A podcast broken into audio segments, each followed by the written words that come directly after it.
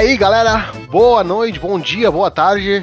Bem-vindos a uma nova edição do Open Sanka Podcast. E, e hoje eu sou o Uriol, né? Hoje estou com o André.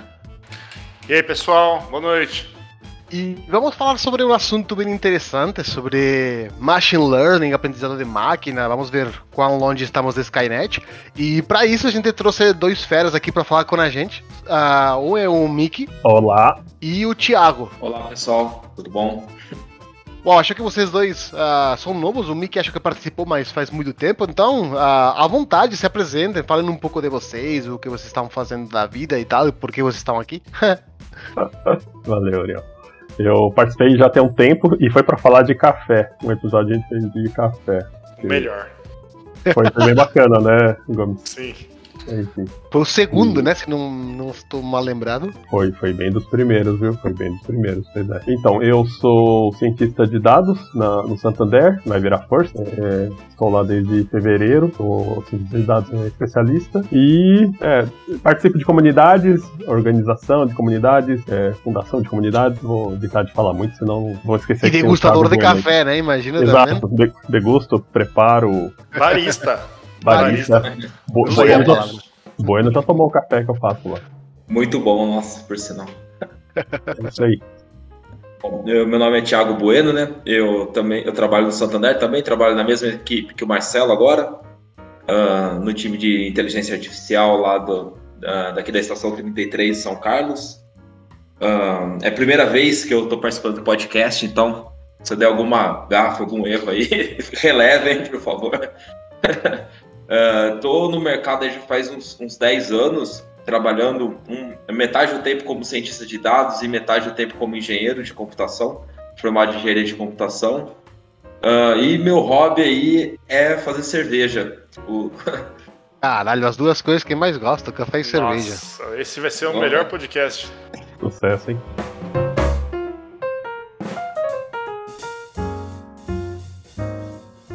Bom, então, uh, vamos começar com a definição, né, André? O que você acha? Sim, acho que o a primeira é? pergunta, né, que é. vem na cabeça, o que é? Quando a gente fala de machine learning, aprendizagem de máquina, o que, que é isso? É uma parada. O pessoal fala meio como caixa preta, assim, né? Tipo, faz um aprendizado de máquina ali e a saída não sei o quê. E, e na real acaba sendo como a máquina, o computador, identificar padrões, dado um, um dado ali, pode ter uma classificação desse dado ou não, né, um rótulo. E, e a ideia é isso, a máquina buscar padrões com, com os dados que foram fornecidos e tentar, baseado nesse padrão que, que a máquina observou, dado novos exemplos, o, tentar prever se vai acertar essas classes ou não, assim, caso tenha classe, né? Ou agrupamentos. É isso daí, eu acho que o Marcelo é, é, respondeu bem completo mesmo. É, são identificações e reconhecimento de padrões, né? Com uh, determinadas técnicas computacionais que a gente uh, pode utilizar, uh, pode ser uma técnica por distância, por hiperplano, pode ser uma rede neural, uma árvore de decisão, são algumas técnicas que a gente usa, né? E e realmente, assim, é, tem uma, uma questão que é, é, é, é os modelos de machine learning são é, difíceis de serem explicados, mas não é uma caixa preta 100%. A gente consegue explorar algumas coisas uh, e tirar alguns insights dentro do modelo, né? É, é eu poderia... É, né, assim, não poderia. No final é um software, certo? E acho que é até comum todo software que você não conhece você tratar como uma caixa preta, né? exatamente. Exatamente. E o, o Bueno começou a falar sobre técnica, sobre algoritmo, é, um monte de sopa de letrinha aí. Eu não sei se a gente tem a pretensão de entrar no detalhe de cada um. Acho que a gente pode ficar um pouco mais é, superficial em alguns conceitos, né? Pra, pra galera entender mesmo. Mas é, o que é esse mundo da ciência de dados, né? Tipo, é, se puderem dar um pouco mais de detalhes de como é, essas técnicas formam essa ciência de dados, esses algoritmos, seria interessante. É, e, e, entrando mais em profundidade, né? Tipo, quem às vezes quem não conhece as coisas tende a menosprezar, né? E é fácil você escutar por aí, não? Isso é um é, else, final. Uh, como, como, como, realmente isso? Uh, que parte de verdade é? Tipo, é if else de verdade ou if else gerado de forma automática, digamos, né? Uh, até que ponto isso é verdade? É um meta if else. É. tem, tem algoritmo que usa if else, mas não é tudo isso, né? Não é tudo. Sei lá, o pessoal trata de uma forma muito simplista, acha que é. É são as duas pontas, né? Ou é caixa preta ou é só if else, assim, né? E, e, tem muito entre esses dois, né? Não é. Pensando. Ah, eu acho que o, uma árvore de decisão é como se fosse um if else, não é?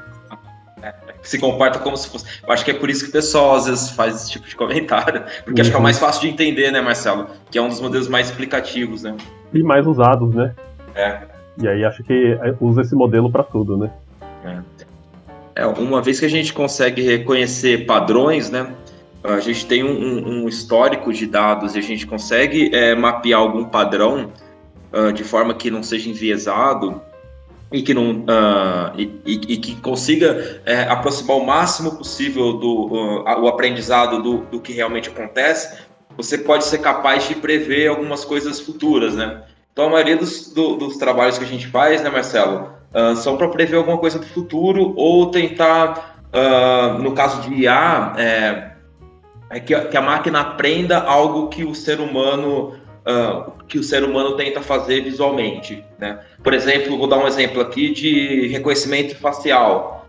Uh, é algo que, se você olhar para uma pessoa, você sabe se ela tem uma máscara ou se é, ou se é um boneco fake. Mas o, você precisa ensinar ao computador que aquilo uh, não é uma máscara, não é um boneco fake e que é uma pessoa de verdade uh, no reconhecimento facial. Tá, mas, por exemplo, né, então vocês deram alguns, algum, alguns assuntos aí sobre é, classificação, reconhecimento. E aí o, o Bruno começou a falar de, de reconhecimento, identificação, de previsão. É, como que o, o, uso da machine learning não se limita apenas ao prever alguma coisa, né? É, eu também consigo usar para classificar coisas. Uhum. Quais são outros usos que tem? Isso, você pode prever um, uma, uma série temporal, por exemplo, usar aprendizado de máquina para tentar prever o comportamento dessa série temporal, pode ser classificar, que é aqueles exemplos clássicos lá de classificar cachorro e, e gato. Quando a gente fala de reconhecimento facial, eu estou falando mais de classificação, certo? Sim, sim, classificação. Sim, sim, é um problema de classificação. Hum, tá. É um problema de classificação. Ou é, uma câmera para identificar uma imagem de rua, ver se é humano, se é um carro, uma moto. É, quando tá de classificação. Ah, ah, segura um minutinho aí, porque queria dar um, um, uma perguntada antes, uma coisa um pouco mais uh, genérica, antes de entrar nesses detalhes que acho super interessantes. Mas uh, eu fiquei com uma coisa que o Thiago falou, né? Falou IA em algum momento. E, e eu lembro lá, em, vamos entregar agora, né? Mas lá nos anos 2000, que eu estava na faculdade, Uh, que eu estudava uma das matérias era inteligência artificial. Não lembro absolutamente nada da matéria, mas eu estudei lá naquela época. Uh, e essa palavra meio que ou, ou, caiu em desuso ou se usou só para filmes, né? Uh, mas você agora falou de inteligência artificial. Aprendizado de máquina.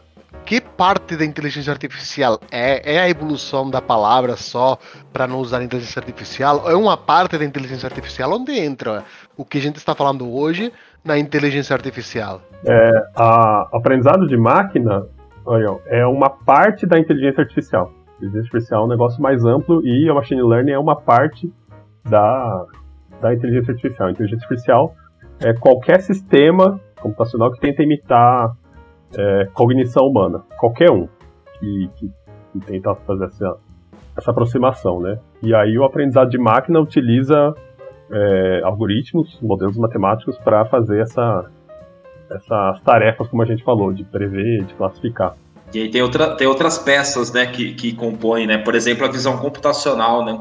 Por exemplo, você botar num robô para ele detectar uh, uh, o caminho, aí você pode ter, além do. Além, você tem a visão computacional que o robô vai detectar onde é uma, o que é uma parede, o que é um, o que não é uma parede, o que é um obstáculo, e aí você tem uma inteligência artificial por trás, um modelo de machine learning, para ele tomar algumas decisões, sabe? Oh, bacana, bacana. Agora, agora ficou, ficou claro. Então, digamos que uh, machine learning uma parte de aprendizado que se aplica dentro da inteligência artificial, mas não é a única coisa dentro da inteligência artificial, certo? Aí. Legal.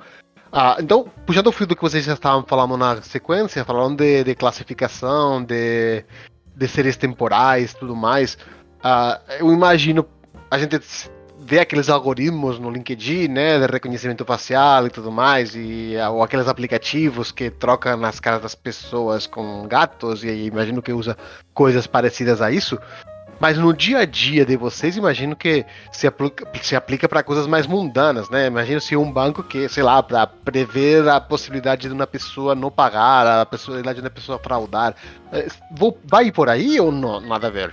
Não, vai, vai sim. Tem o nosso time não, não trabalha, mas tem um time muito próximo lá que tem essa, esses trabalhos de fazer previsão ali quando vai ter fraude, ou, ou até nessas negociações, assim, buscar fazer uma transcrição do texto e fazer análise dela.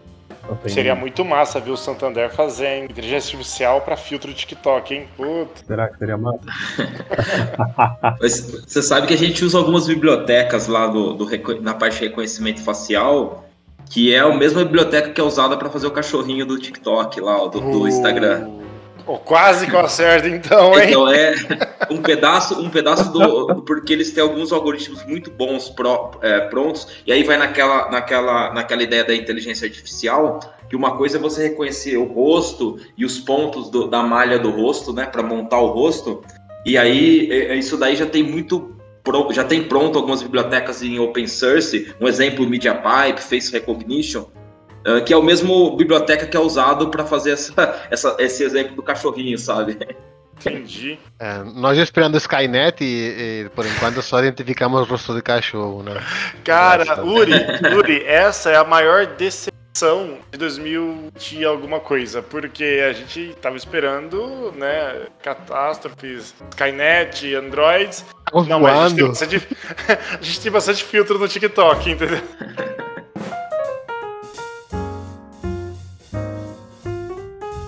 De algumas coisas que vocês falaram, eu deduzo que, que há, há, há, muita, há muita matemática envolvida. É verdade ou não?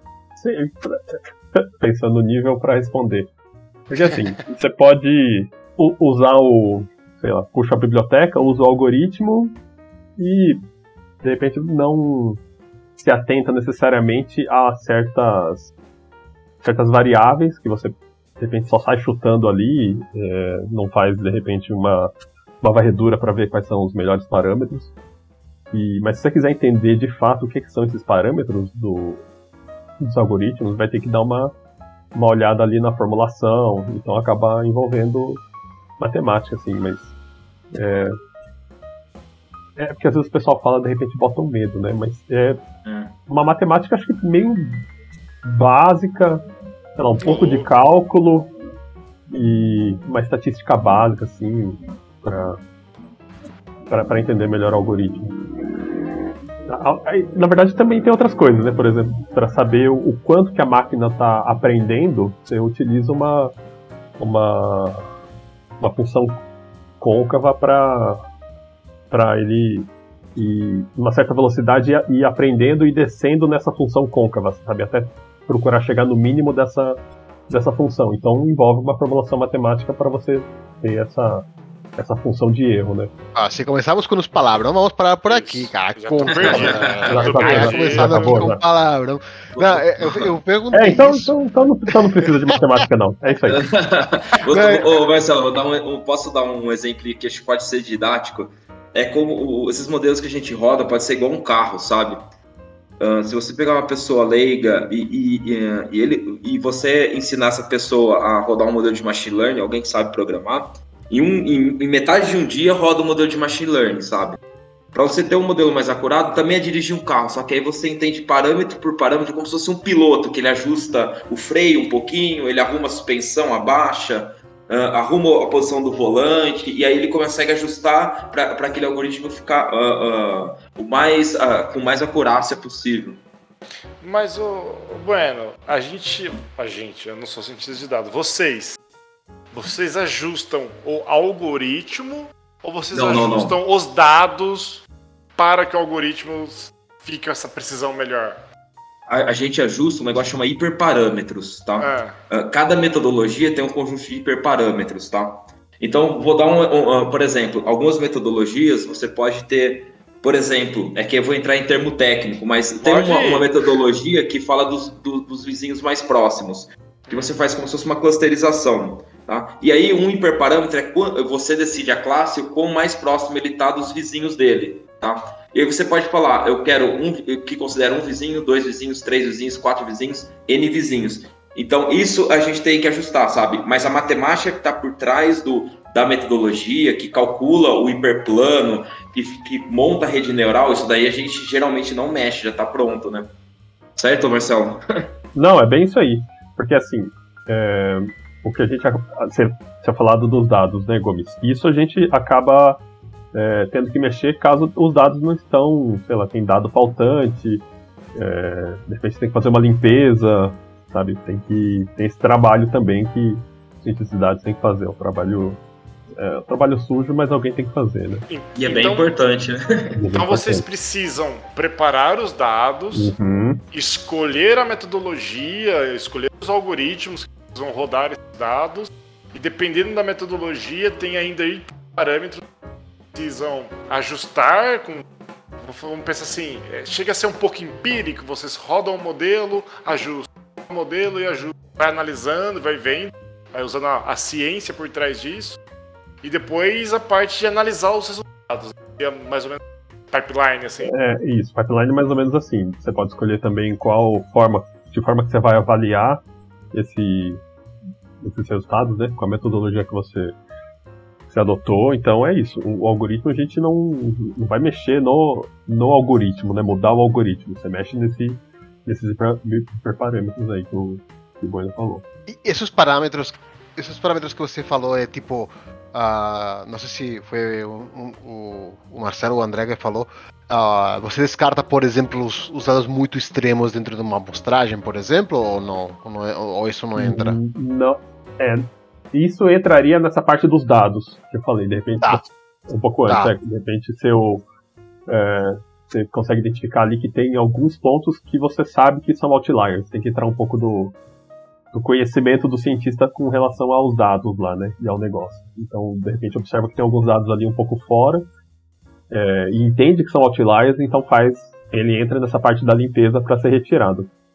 O, entendi, entendi. Pois é, a, os hiperparâmetros têm a ver com, com as funções matemáticas relacionadas aos algoritmos ali. Tá, e, e, quando você fala de, de, de, validar o resultado, eu vou falando, tá? Se falo besteira, me cortam, tá? Uh, quando você fala de validar os dados, é o tal da cura assim que se, que se diz, né? Ou não? Tipo, ah, este algoritmo tem uma cura assim de 0,9, 0,95, ou não, não, tem nada a ver com isso? É, é uma, tem a ver, mas não é uma avaliação dos dados, é uma avaliação do seu modelo, do modelo que foi gerado por esse algoritmo de aprendizado de máquina. Com ah, junto com aqueles dados, né? Tá, Isso. entendi. A forma que ele modelou para falar, ó, com esses dados de teste aqui que eu, que eu recebi, obtive tanto de acurácia. Porque assim, você só vai saber se você tá se o algoritmo está acertando ou errando, você tendo um certo conjunto, você tem que separar uma parte deles para testar, né? Você não vai usar todo ele para treinar e não tem e não sobrou dado para fazer o teste para saber se, se o modelo tá bom. Então você separa uma parte ali 30, 20, 10% do, dos seus dados como teste e usa todo o resto para treinamento. Assim, é uma metodo é um, um, tipo de metodologia, né? Tem também validação cruzada, pode falar é, uma, uma, um, um, negócio que é fácil de entender essa parte do hiperparâmetro, porque no começo é um pouco nebuloso, assim, entender a diferença desse tratamento de dados e do hiperparâmetros. A parte de hiperparâmetros é como se fosse um, se fosse tocar guitarra, sabe? Você liga num, num cubo de guitarra, e você, a gente não mexe no circuito do, do, do cubo de guitarra para mudar uh, para mudar o som, mas a gente faz um fine tuning no, no, no equalizador, ali, o grave, médio, agudo. até deixar no som que a gente quer. É mais ou menos essa ideia, sabe? A gente tem alguns botões ali que a gente pode meio virar para um lado e para o outro para tentar ter a melhor, a melhor acurácia possível. Caraca, agora, agora fez, faz todo sentido para mim. Legal. Quando a gente fala de modelo, né? O que, que é o modelo? Ele é o os dados e o algoritmo com os hiperparâmetros? Ou ele é, são só os dados e é essa proporção entre testes e, e, e os dados que de fato vão treinar né, uh, os algoritmos? O que, que é o modelo em si? Só para a gente tentar formar um, mais, mais conceitos. Para mim, o modelo é um algoritmo treinado com certos hiperparâmetros e pronto para ser usado para aquele conjunto de dados que foi treinado, né? Como então, se fosse o, o, resultado final, Mickey? Como se fosse. Não, não. Não é o resultado final. É como se fosse. É, se você pensar numa função matemática, hum. é, a forma que essa função foi é, trabalhada, digamos assim, foi utilizou os dados de, de treino para aprender um certo padrão e esse é o desenho, digamos assim, dessa função hum, matemática. Tá. Tá, tá, tá. O, o, resultado do modelo é a previsão que você vai fazer. Enfim, é, né? é como se fosse a fórmula. É uma tá. é a fórmula que vai dar o resultado, sabe? É, é, como se você, pensando num robô, como se você programasse o cérebro do robô, tá? O modelo é isso, é o cérebro do robô. Aí você tira e bota no robô o cérebro. Ele vira uma, se fosse uma caixa preta e, e, aquilo, e o robô vai tomar decisão com aquilo que ele aprendeu nesse treinamento. Puta que pariu, é literalmente um modelo. É, ele teste de modelo. Puta, não, valeu, é isso aí. Uma das coisas que vocês falaram é sobre treinamento, né? Ah, das poucas coisas que eu lembro de, dessa parte, eu sei que tem várias técnicas de treinamento e a única que eu lembro, na verdade, é a de reforço, né? Que você dá um dado e fala para ele se esse dado está certo ou não e ele uma vez responde, né, se acertou ou não, digamos. Ah, isso lembro certo? E que outras técnicas tem? Uh, essa por reforço é um tipo de aprendizagem e tem uh, na literatura tem três tipos de aprendizado, né? Esse por reforço uh, que é muito utilizado em jogo, né? Para fazer bot de jogo e tal.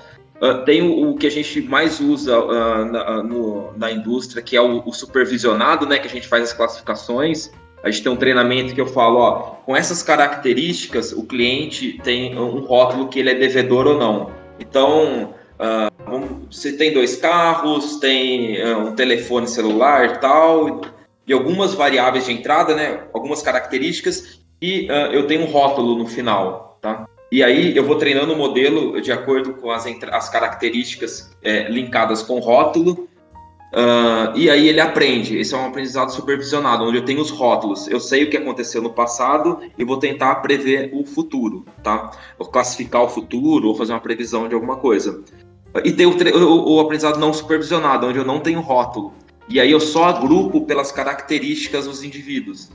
Uh, então, vamos supor que é um conjunto de, de características de planta.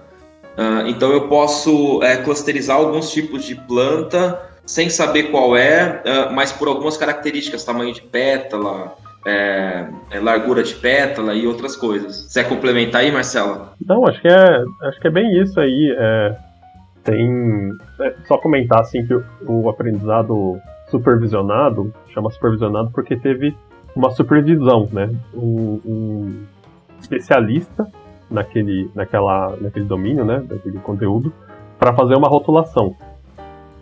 E o não supervisionado não tem o, o rótulo, então são algoritmos que vão buscar fazer um agrupamento, dado ali, sei lá, uma quantidade de, de, de grupos. Ele fala, ó, dados, com esses dados aqui, eu acho que vão ter dois grupos e faz ali o agrupamento deles, sem ter uma classe específica. Acha que por proximidade ali de dado uma métrica também de aproximação, né? Ah, e, para, aparentemente são esses aqui. Só, só, complementar, tem um outro tipo também de, de aprendizado que é o semi-supervisionado, que está entre, entre os dois, é, que eu utilizei no, no meu mestrado. A ideia desse, desse algoritmo é que eu fiz um mestrado em sistema de recomendação, né? Aí dá pra gente falar um pouquinho também o que, que é isso. É, são, é um, são sistemas que vão recomendar itens, seja itens mais variados possível, como comprar algo na Amazon, ou consumir uma música ali no Spotify, um vídeo no YouTube, uma série na Netflix. Tem sistemas de recomendação para te recomendar assista isso, ouça isso e tal. E aí no meu mestrado utilizei um algoritmo semi-supervisionado, de aprendizado, né, semi-supervisionado, para tentar diminuir um pouco a esparsidade da matriz. Então, pensando numa matriz que tem, sei lá, nas colunas são os itens e nas linhas da matriz são os usuários, e aí cada item né, dessa célula é a nota que o usuário atribuiu para certo item, essa matriz normalmente é muito esparsa porque ou os usuários não atribuem as notas, não querem atribuir notas, ou quando eles até atribuem notas, normalmente é uma base gigantesca. Por exemplo, você vê a base ali da, da Netflix, da, a base do Spotify, são bases gigantescas. Então, quando a pessoa deu alguma nota, né, se deu para, sei lá, 5% da base, é muito e ainda fica sobrando todo o resto, né? Então, normalmente essas bases de, de, de dados são muito esparsas. E a ideia, a ideia desse algoritmo semi-supervisionado era diminuir um pouco a esparsidade da matriz, com isso ter um pouco mais de conhecimento mesmo, que é artificial ali, né, dos usuários e dos itens, para fazer a recomendação de baseado nessa, nessa matriz menos esparsa. Então é tem outra, outro, outro aspecto desse semi-supervisionado também, outro aprendizado. Tá, então agora eu eu boiei. Vamos lá, calma, vamos lá. Então a gente tem esses tipos de aprendizado, né? O, o, vamos falar dos rótulos, entra no supervisionado, depois a gente fala dos, dos, dos do semi-supervisionado e dos sem supervisão nenhuma. Já esqueci o nome. É... Não supervisionado. Não supervisionado. Então a gente faz, tem uma... sentido, faz sentido, faz sentido. Né? Ainda bem que os nomes são semânticos. Aí a gente tem uma tabela, né? Vamos pensar em. Como você falou, nota de classificação de música. Então nas colunas são as músicas e nas linhas são os usuários. E a célula é uma nota onde um usuário deu música. Isso. Esse dado não tem rótulo nenhum. Quer dizer que ninguém especializado chegou e falou: Ó, oh, essa é uma música boa, essa é uma música de rock, essa é uma música, sei lá, sertaneja. Os rótulos seriam esses metadados já ah, dão sim. alguma pista do, do é. dos dados, seria isso? Saquei. É, nesse caso, o, não tem uma rotulação ali, né? É, uhum. Tem assim, a nota que, dado o gosto do usuário, atribuiu para certas músicas. E aí, no caso, você, é, nessa, nessa área, né, em sistema de recomendação, tem algumas técnicas para fazer justamente essa recomendação. Então, assim, tem. O caso clássico é aquele do. Tipo, eu escuto Led Zeppelin, eu escuto Black Sabbath, eu escuto, sei lá, Iron Maiden. Não escuto, na verdade, mas tô, tô beleza. E aí o André, o André ali gosta do Iron Maiden e gosta do. do. do Led Zeppelin. Ah, então de repente. Como tem. E não ouviu Black Sabbath ainda. Então, de repente, tem, tem um gosto em, hum, em comum ali, do tipo, porque ele vê que somos usuários muito semelhantes. Pode ser que recomenda ali o álbum o álbum do, do Saba pro, pro André, assim, sabe? É um, é um pouco nessa linha, do tipo. Duas perguntas uh, polêmicas nesse sentido. A primeira, um pouco menos, talvez, mas bem importante, é sobre Uh, uma coisa que se fala bastante, ou eu, bom, pelo menos eu ouvi falar bastante sobre o viés desses algoritmos, dessas classificações. Uh, eu já vi o exemplo de, sei lá, de, ah, se você aplicar esse tipo de, de técnicas para recrutamento e seleção, uh, você vai querer no viés de selecionar só pessoas brancas, uh, héteros tal, porque é o que mais tem em TI, por exemplo. Ou também eu vi na parte de, sei lá, de quando identifica algum suspeito de um crime, uh, por, por, por o viés que tem as pessoas que, que imputam esses dados, uh, selecionar mais frequentemente pessoas negras como suspeitas. Isso é verdade? Acontece mesmo? É uma coisa que precisa ter cuidado? Ou é simplesmente um barulho do LinkedIn e não tem nada a ver? Não, acontece. Acontece sim. É, Assim, eu, eu, vejo algumas formas de responder essa, essa questão. Uma delas é você não ter dados com. A gente tinha falado de rótulos, né? De classes. Então, uma delas é você ter dados no qual as classes ou os rótulos não são equilibrados. Não tem uma distribuição igual de rótulos ou classes para certos grupos. Por exemplo, ali, você comentou de, de ter um algoritmo que vai, sei lá, julgar que negros são criminosos dado um certo algoritmo.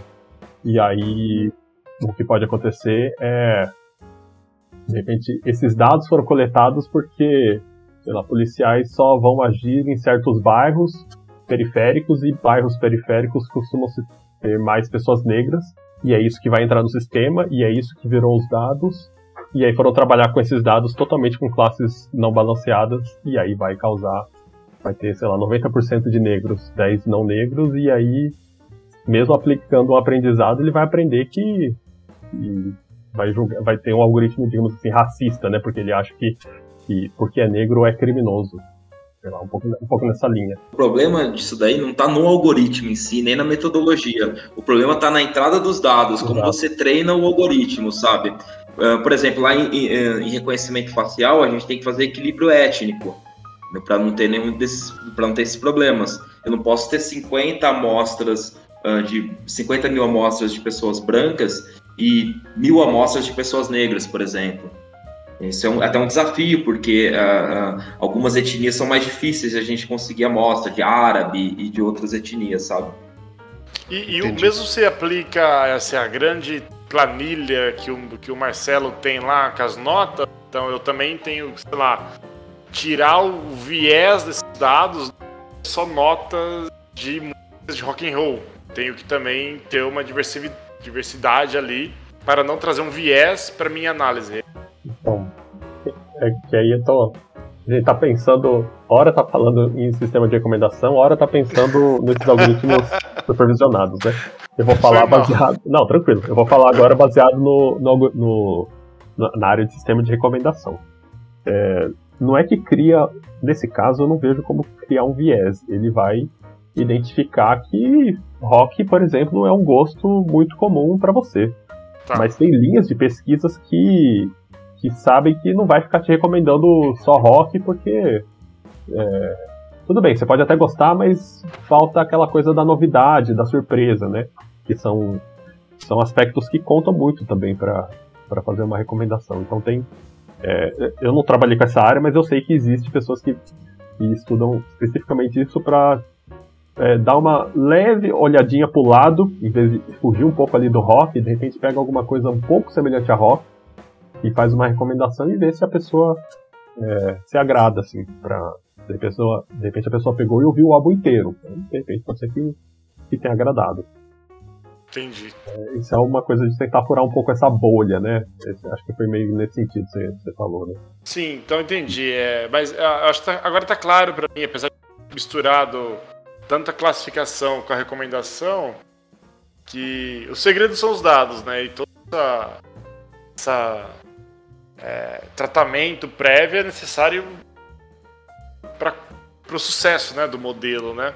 É, antigamente se falava muito de mineração de dados, né?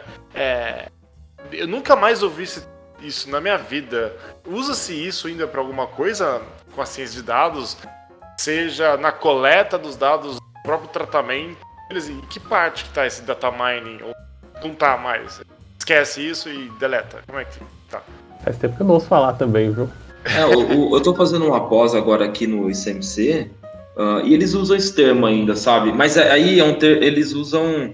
E, e tá junto com data science, tá? E o pessoal meio que aboliu meio que o nome, mas essa parte de clusterização, por exemplo, é mineração de dados, tá? Que é o aprendizado não supervisionado. Uh, então eles tratam como mineração de dados. Legal. Aprendi mais, mais umas oito coisas diferentes. Tudo bom. mas é, mas, eu, mas não, tá, não é tão usual no mercado, não. Isso daí é porque os professores que dão aula lá já são, já, já são mais acadêmicos, são acadêmicos, né? Então, eles usam os termos ainda mais que não estão na moda, né? Os termos originais. Mas é, eu tive aula de a matéria chama mineração de dados e data science, sabe? Uh, até parecia um negócio diferente uma coisa da outra, mas uh, a clusterização estava dentro de mineração de dados. Ah, no final, a academia está perto do mercado nisso, nos termos, né, no, hum. que, no que o mercado compra, o que o mercado gosta, que também precisa de investimento, né? Precisa de... Tem que ter um cunho comercial, né? Uhum, Capitalista também, né? Só para complementar também aquele lance do. Tinha falado dos dados não balanceados, né? Para classificar. Teve um, um. Há alguns anos aí, uma polêmica com relação a uma saboneteira que pegava. Quando uma mão aproximava da saboneteira, o, tinha um sensor óptico lá, né? Detectava essa mão e aí lançava o sabonete líquido na mão da, da pessoa. Só que se fosse uma mão de uma pessoa negra, o, o sensor óptico lá dessa saboneteira não identificava e não lançava sabonete nenhum na que mão. escrota!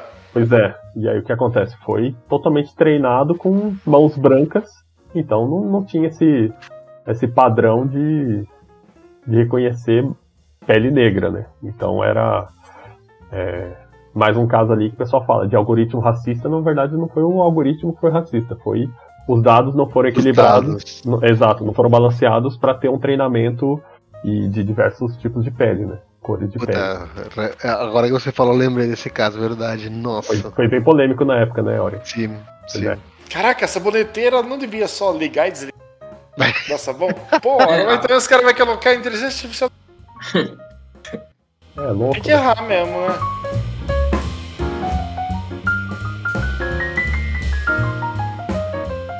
Ainda sobre isso, é a segunda pergunta, não sei se polêmica, acho que sim, sobre isso, é, é um pouco. Talvez misturar muitos assuntos, tá? Mas aquelas. Ah, sei lá, quando você está navegando no, no, no Facebook ou no, no, Instagram e vai aparecendo aquelas sugestões, normalmente ele sugere para as coisas que você gosta, né?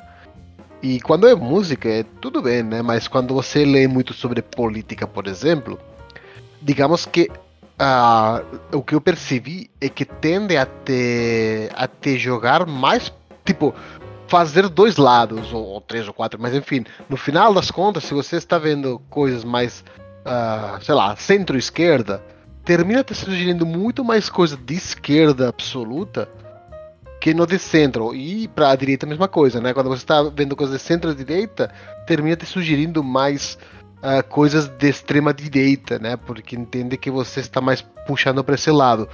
Uh, e isso, bom, pelo menos na minha experiência foi assim. E, e não sei se para vocês aconteceu parecido. Uh, e se isso realmente acontece mesmo, e, e se vocês enxergam um perigo aí. Porque eu enxergo um perigo muito grande, a gente viu aqui no Brasil, né, a, a, a os dois polos totalmente, totalmente opostos, eu vi isso também em outros países que tenho contato, que acontece muito essa polarização das posições, né? Sim, sem dúvida. Eu vejo muito isso nas redes sociais, Facebook, Instagram, Twitter, e, e aí vira uma bolha, né? A bolha da. A pessoa acha que todo mundo pensa que nem ela, né? Tá dentro daquela bolha mesmo ali. E, e, e aí não tem opiniões diversas. É... Eu acho bem complicado. Aí, aí acho que pode ter duas coisas, né, Marcelo? Pensando isso na parte, é, pensando na parte de, uh, de machine learning, uh, aí pode ser má fé, né, de quem uh, treinou o algoritmo e ele joga para os extremos, ou o algoritmo utilizado, a, a, a, o, o, o, do jeito que foi treinado, ele não tem sensibilidade suficiente para classificar em quatro classes, por exemplo, extrema esquerda, centro esquerda, centro direita e centro e extrema direita. E aí ele acaba enviesando para um lado ou para o outro extremo. Ele acaba classificando, no final das contas, em duas classes, porque não tem. É, os dados não, não, uh, não conseguem classificar bem quatro, entendeu? Mas não deveria ter uma certa ética? Me, me refiro. É, eu sei, eu sei que, que é difícil, porque uh -huh. estamos no mundo capitalista, né? Mas, uh, sei lá, igual que de certa forma, algumas coisas da fake news sobre, sobre a Covid teve várias empresas envolvidas uh, em desmentir elas e evitar a propagação, até uh, realmente cortar alguns, algumas contas ou alguns, algumas postagens.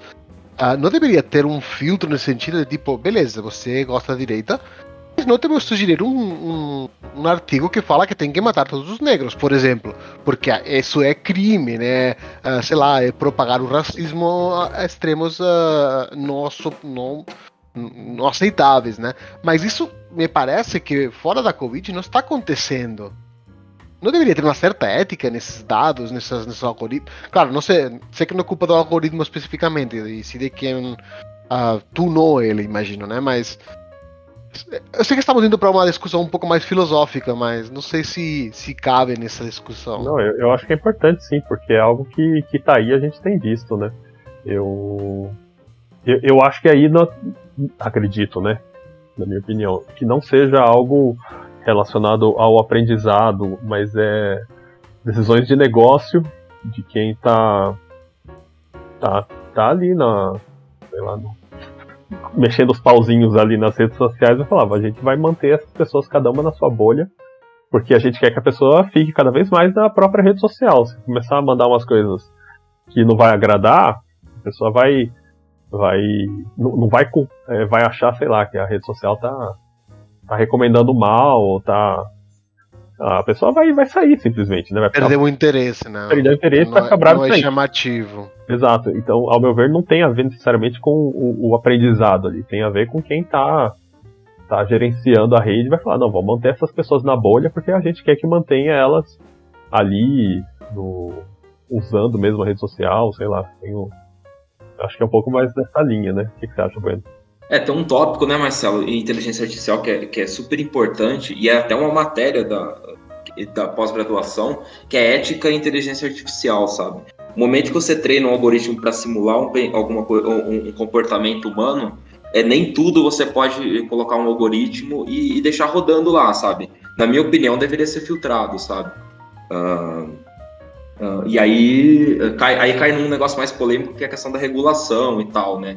É, mas eu acho que eh, para esse tipo de situação e para algumas outras, uh, eu acho que treinar, às vezes o algoritmo ele não consegue aprender uh, o suficiente para tomar decisão automatizada, sabe? E paciência, é, não, não, não usa o algoritmo, entendeu? Não usa a inteligência artificial para algumas coisas, sabe? Teve um caso um tempo atrás, um bot no Twitter que fizeram justamente para testar, né? E deixaram um bot para aprender no Twitter com com interação das pessoas. E não sei em quanto tempo, acho que foi relativamente rápido, ele virou nazista, racista e tudo mais, todos os listas que, que existem. Uh, isso é um exemplo disso, né, também. Sim, sem dúvida. Foi treinado com, com, com termos racistas e. É, na verdade, acho que, acho que era mais um, um, um como é que era o bot? Acho que tinha um lance ainda nazista ainda, não era? Acho que com expressões sim, sim, sim. nazistas. Ah, virou nazista, sim, sim. É, mas, mas, é. mas, ele de por si não era, tipo... Uh, e aí, aí vem, vem a minha seguinte questão, talvez, que não sei se faz sentido. Mas assim como a gente é pautado por alguns valores, e eventualmente a gente vai terminar mudando alguns valores, mas outros não, porque são de criação e a gente tem muito tempo. Uh, vamos dizer, por exemplo, no caso dos humanos, poderíamos definir que a Carta da, dos Direitos Humanos seria nossos valores, vamos dizer, né? Seria questão de que os algoritmos, ou, ou enfim, os aprendizados estivessem pautados nos limites parecidos a isso. Eu, sei que, é muito genérico, né? Mas, mas é tipo, sei lá, aqueles filmes que a gente vê, né? Regra número um da, dessa inteligência artificial: não fazer mal, não, não fazer mal na vida humana. Mas, ô Uri, eu entendo que os algoritmos, eles são matemáticos. Tem. Eles não conhecem ali o que é o sentimento humano, eles não conhecem os valores e os princípios humanos, entendeu? Sei lá. É, ele não, não chega a ser tão inteligente a discernir nesse ponto, assim, ainda, né? Então, às vezes, ele, aquele, aquela taxinha de erro pode descambar num, num, num aprendizado racista, nazista, entendeu? Entendi, Por isso que entendi. tem a questão da ética, e às vezes é, putz, se tem essa chance de acontecer isso, é, a gente usa isso daí, aí é de se pensar, a gente usa isso para ser de uma forma tão automatizada, entendeu? Exato. O, o, o algoritmo não tem um, um, um, juízo de valor, né? É simplesmente aprendizados. E ele sai reproduzindo. O lance é os dados que ele utilizou para aprender, né? Aí... Ele não tem como saber se aquele dado está Isso, contraposto exato. com certas regras que poderia ter definidas, né? Sim, sim, exatamente. Entendi. É, o que poderia acontecer é ter algum tipo de filtro inicial uh, de uh, para que tentasse identificar alguma coisa muito extremista, sabe? Acho que isso até deve ter no, no Twitter, no Facebook, uh, mas provavelmente pode ter acontecido algum, algum, algum erro ou, ou, entrar em alguma faixa de erro ali e ter treinado e descambado o algoritmo, sabe? Entendi. Faz sentido.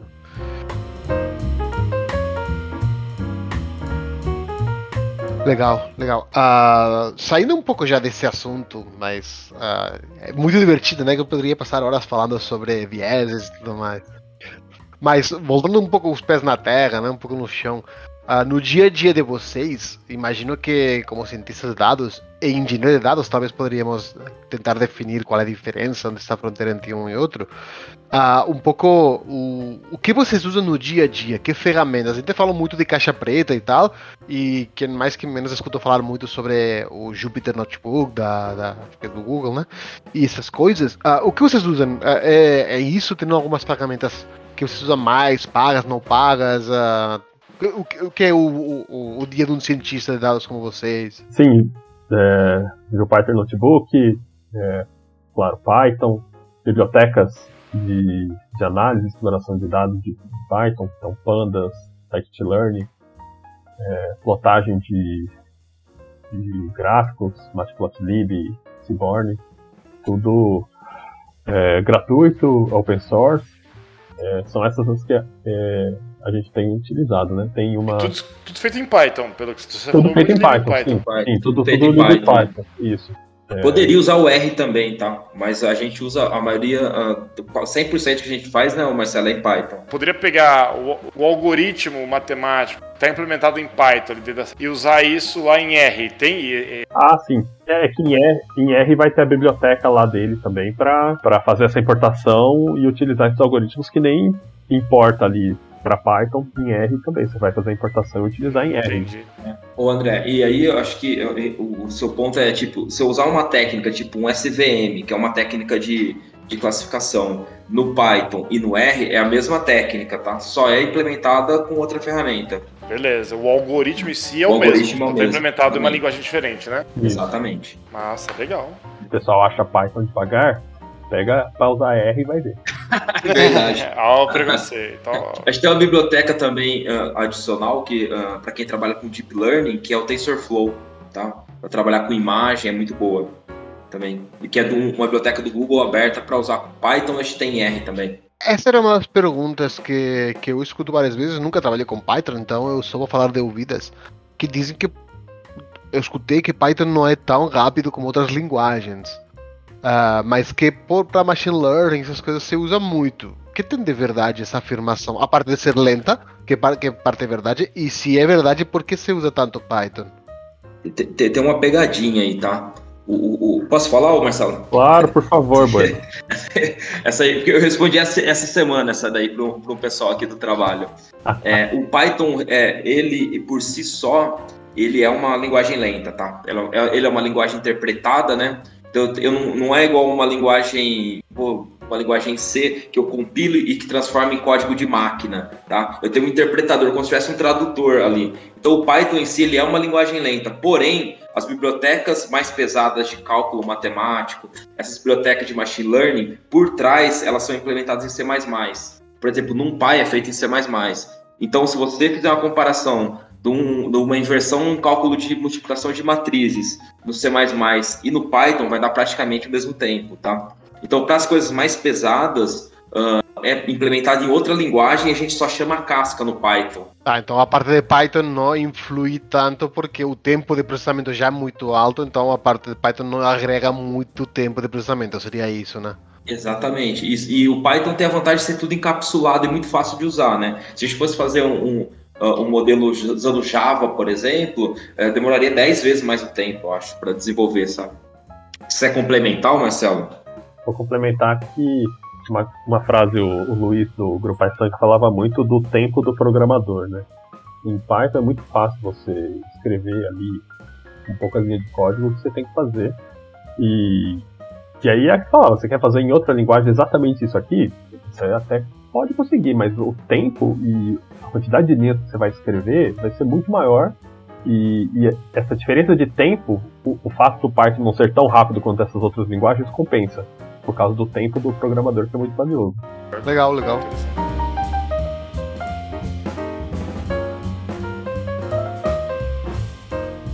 E, e, e nisso tudo que isso que vocês estão falando de ferramentas, que momento entra a engenharia de Engenharia de dados vem na etapa anterior à do cientista.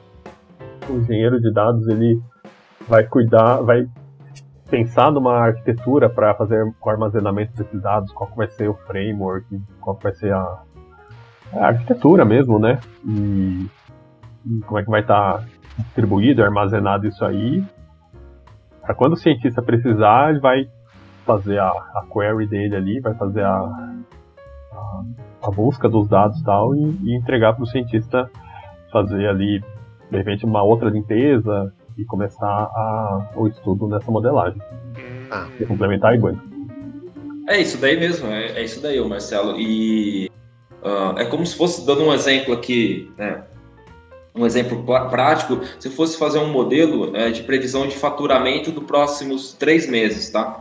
O qual, o que, que um, um, um engenheiro de dados faria? Ele vai lá no sistema do banco Tá? Lá no sistema que o pessoal cadastra, ele vai lá no banco de dados, coleta todos aqueles dados para a gente, porque a gente nunca acessa o banco de produção, tá? Ah, porque senão a gente pode derrubar a aplicação e parar o sistema do banco. Tá? Então ele vai lá e coleta todo aquele dado que está lá no banco de dados e armazena para a gente num, num, data lake, que é um lugar onde a gente vai que o cientista de dados trabalha. Tá? Então ele vai, coleta esses dados do banco de dados de produção, ó, faturou tanto isso no passado, tal, tal, tal, e ele trata os dados, tudo, e coloca num, num, num lugar que a gente pode usar. Aí o cientista de dados vai e consome desse lugar para fazer as análises, os modelos. Ah, da hora, da hora. Então, muito mais um TL de processamento, uhum. né, de uhum. transformação. Uhum. Entendi, bacana. E quando a gente, como programa software, né? É, a gente tem lá o back-end, tem o front-end e tem o full stack. Tem full stack de dados também? Ah, eu, eu, já vi um ou outro blog falar desse termo assim, mas não é algo é muito usual, né? Não tem um profissional que faz os dois, ele sabe tanto quanto lá da L, transacional do, da empresa e de, da matemática e saber classificar esses dados, minerá-los, sei lá, e rodar um algoritmo. Ah, às vezes na empresa você acaba tendo que fazer, assim, mas você não é considerado. Tudo, é isso. vamos, não... vamos lançar o termo aí então, Mick. Você não é considerado. Tech, dados. Mas seria tipo empresas pequenas que não, tem, não pode ter os dois papéis? Seria uma pessoa só fazendo as duas coisas, por exemplo, ou não? Isso. Ou é. empresa pequena nem entraria um cientista de dados? Não, não faria entra, sentido. Entra, entra e faria tudo e ainda faria porque assim, a gente falou da primeira parte da, do pipeline ali, né? Engenheiro de dados e cientista de dados. Uhum. Depois que foi feita a modelagem que a gente falou lá a respeito, tem o engenheiro de machine learning que vai pegar esse modelo e colocar em produção. Hum, nossa. É. Mas calma aí. Hum. Como assim colocar em produção? Porque esse software treinado, esse modelo, de fato ele tem que estar disponível, sei lá, para outros sistemas da empresa assim, é, integrarem é, mas, com ele, né? Sim, mas não é feito no ambiente de produção, não. É feito no ambiente de, de, de dev ali. Ah, então, colocando de novo o exemplo de análise de risco, por exemplo, vocês fariam. Assim, um engenheiro de dados pegaria os dados de, sei lá, de 10 milhões de pessoas com 10 mil milhões de transações. Vocês trabalhariam num modelo através desses dados. Uma vez esteja uma acurácia legal, vocês, uh, o engenheiro de machine learning colocaria isso em produção. E em tempo real, alguém poderia consultar qual é o risco de uma transação não ser paga. Seria uma coisa assim? É isso aí. Ouvindo vocês falar sobre esse engenheiro de machine learning, eu não vi diferença de um engenheiro back-end de software. Tem que pegar um software, colocar em produção ou em qualquer ambiente, colocar uma, fazer alguma integração por API, síncrono, para integrar o ferramental da empresa lá. Então. E, em um ponto ele é parecido com o desenvolvedor back-end, algumas coisas, tá? Uh, mas aí, é, na parte de modelos, é um pouco mais complexo, porque ele também tem que prover que a entrada vai estar se comunicando em tempo real. Tá, uh, uh, geralmente, vou dar um exemplo aqui do, do, da biometria facial, tá? A gente usa o TensorFlow. Então a gente tem um modelo que é uma caixinha e a gente precisa criar um ecossistema para distribuir isso. Então, por exemplo, eu preciso colocar um modelo do TensorFlow uh, dentro do, TensorFlow Serving, que é o servidor que vai ler aquele modelo, porque eu não posso, eu não consigo embarcar aquilo direto no Java, sabe? Eu não tenho uma biblioteca no Java que eu já consigo embarcar. Então eu preciso criar uma API e aí eu tenho que criar todo um, um, um ecossistema que aí eu consigo entrar, se for, por exemplo, uma entrada de streaming, que eu consiga fazer essa conexão de streaming com, algum, uh, com, algum, com, com, algumas peças ali, para poder uh, retornar nessa API a, a resposta para a aplicação. Entendi. Mas, é... tem, mas, mas tem uma parte que é como se fosse um back-end mesmo. Um back-end no steroids. Entendi. Isso, Bacana, é. Entendi. Só que hoje em dia tem muita coisa automática. Você vai fazer isso aí na AWS ou na Azure, uh, você já tem todo um, um, pipeline lá deles que eles já, eles já, uh, já provém tudo isso daí para você, para já disponibilizar o um modelo em produção e ficar bem mais fácil, sabe? Mas se for fazer no modo raiz, é como se fosse um desenvolvimento back-end mesmo. Entendi, entendi. Uma das, coisas que, uma das coisas que eu fiz um tempo atrás era integrar com Rasa. Ah, não sei se vocês conhecem. Basicamente, você cria um, um, fac, um uma faca através de perguntas e respostas, digamos. E, tipo, uh, várias perguntas uh, consecutivas para fazer um fluxo e coisas assim. Então, essa integração que eu fiz seria uh, uma um engenheiro de machine learning que no final terminaria fazendo, na verdade? É, eu acho que sim. Eu acho que sim. Olha, fui engenheiro de machine learning e não sabia. Toma no LinkedIn, Aí, foi no LinkedIn agora. Vou, vou colocar no LinkedIn, cara, que da hora. E, e falando no LinkedIn, então, falando no LinkedIn, o. o... Aqui não foi bem imagino... modelo, assim, né? De ciência de dados que você colocou em produção, assim, né? É... Exatamente o modelo, mas é, é, geralmente tem um negócio também. Os modelos a gente cria em, em, Python ou em R. E geralmente os sistemas não são em Python e nem em R. Os sistemas são em Java, são em Node. E aí tem toda essa integração também, né? Para conversar uma coisa com a outra. É, a gente o que fazia era gerava um modelo, exportava ele, aí subia um container rasa com esse modelo já treinado e integrávamos com ele para consultar a, a FEG. Nunca foi uma produção isso no, na final, no final das contas, mas uh, foi, foi interessante o desafio. Mas uh, uh, falando em, em, em, LinkedIn que vocês comentaram, né? Imagino que seja uma área que está em crescimento, você escuta falar muito sobre ela. E gostaria que vocês dessem algumas dicas ou algumas, sei lá, os primeiros passos um engenheiro, um cientista de dados, uh, que coisas são interessantes para começar, onde começa sem ter que ter umas noções uh, fodásticas de matemática, essas coisas. Eu, é que eu sempre sigo numa abordagem bottom-up, né? E nem sempre agrada um pessoal. Que prefere já pegar um projetinho e sair, e sair fazendo. Mas eu, eu, eu sou da abordagem de de baixo para cima. Você pega o. faz uma um roadmap ali do que, que vai ser estudado e vai ter menos menos chance de ter falhas né, na, nesse, nessa trilha que a pessoa optou por, por, por estudar e tal. Então, Python, né? É, pode. Tem várias outras linguagens, eu vou recomendar em Python. Bibliotecas Python, essas que, a gente falou aí, né? Pandas, Scikit-learn, é, sci-fi. Uh, de repente, é, tem vários cursos online muito bons, né? Coursera tal. É, entender um pouco mais dos algoritmos de aprendizado de máquina e não tratar eles como só uma caixa preta, sair aplicando, né? Entender qual é a diferença entre cada um dos algoritmos, por que cada um se comporta de uma certa forma, a forma que ele recorta o espaço para fazer as classificações. É, algumas técnicas básicas, né? Validação cruzada, é, grid search para otimizar hiperparâmetros. Acho que é um, um meio para começar aí. Matemática. É, então, a matemática é a matemática quando precisa, assim, sabe? Não acho que tem que estudar matemática para ir virar um. Ah. Acho que vai por demanda. Legal. Por demanda, é. Eu também é, acho. Vai por demanda. Estatística também vai por demanda. É. Hum, bacana. O, o, pessoal é, quebra a ciência de dados né, em seis subtópicos, né?